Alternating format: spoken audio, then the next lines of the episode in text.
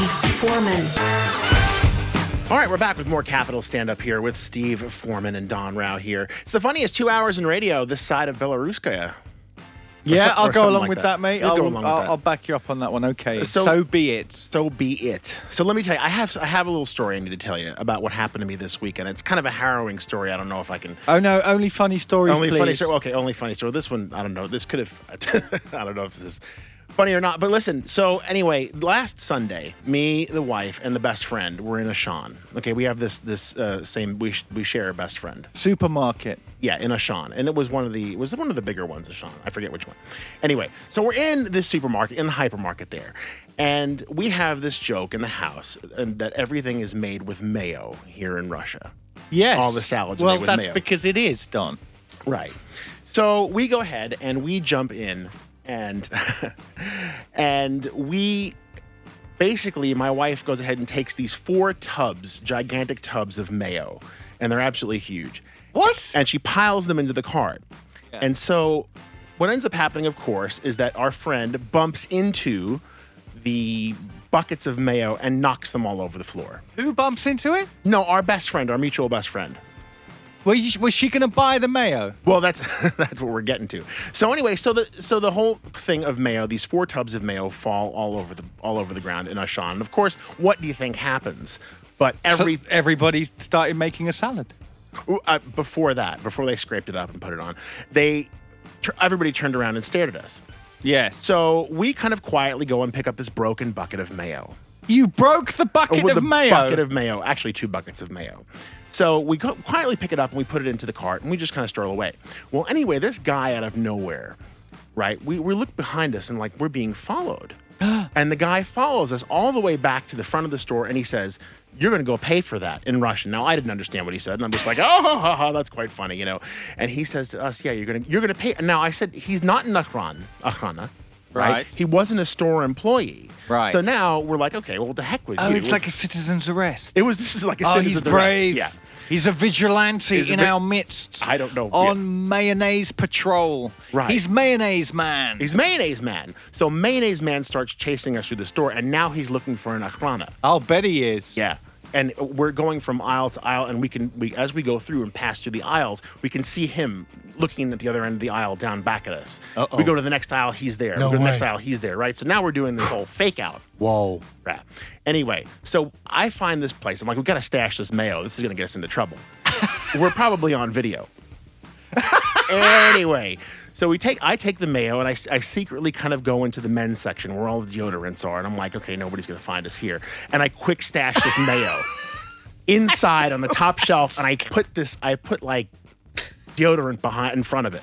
And I'm like, Right. this, I, and that's the best place for it because no one's going to smell the mayo if there's deodorant in front of it. Right, no one's going to buy any either. Nobody's gonna buy it. This is- unless you want to smell like mayo, I guess, right? Okay. So anyway, so we go out and it's totally fine, and we go and we pay, and so we're rushing out. We're like, we better get out of here, you know, and we finally get out.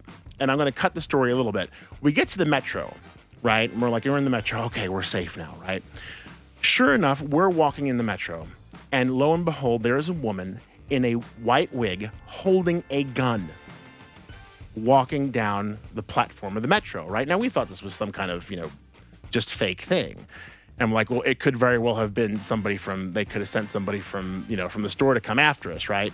Well, anyway, long story short, we all get into the metro, get on, sit down on the, and in, in the seats there. And I sit next to this woman with a wig and a gun. Okay. Now, I just happen to glance over, I look over, that gun is real. Yeah. That was a real gun.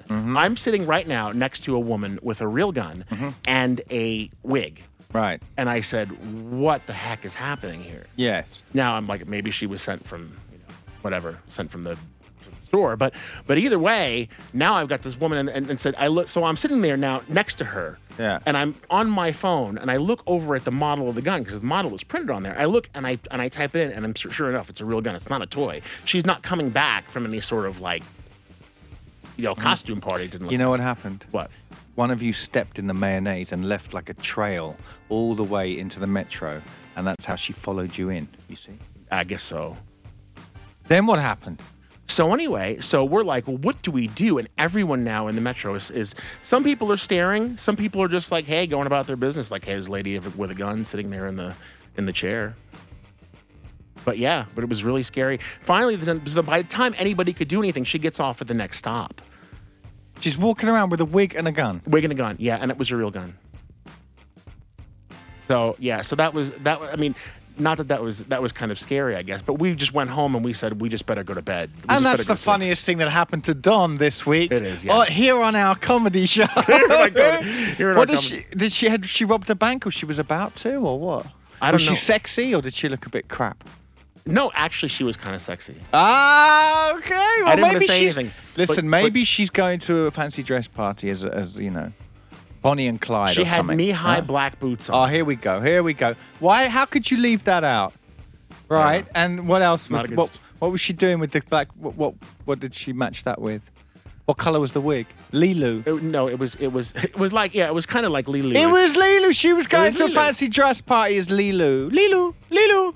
from from the Fifth Element. Yeah. Yeah, and and she had a black skirt. Yeah. Kind of. Listen, cut- this cut is a off black skirt. distraction. You shouldn't you shouldn't be destroying buckets of mayonnaise there, man. You know, I'm very disappointed in you, Don. You're old enough to know better.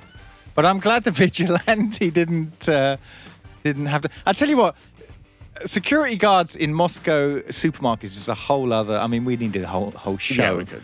with these guys, these uh, these delights, eh? Yeah. There's- that, that, that- they're awesome. But so you got out, you got out of it. Well, well done, mate. Um, but yeah, they've probably got it all o- on camera, and they're probably looking for you now. Right, and the other thing that- that she was carrying a frisbee too, along with a gun. She was going to a barbecue. I don't know. She was carrying She's going frisbee. I left to a that- fancy dress barbecue as Lilo. It, it makes perfect sense.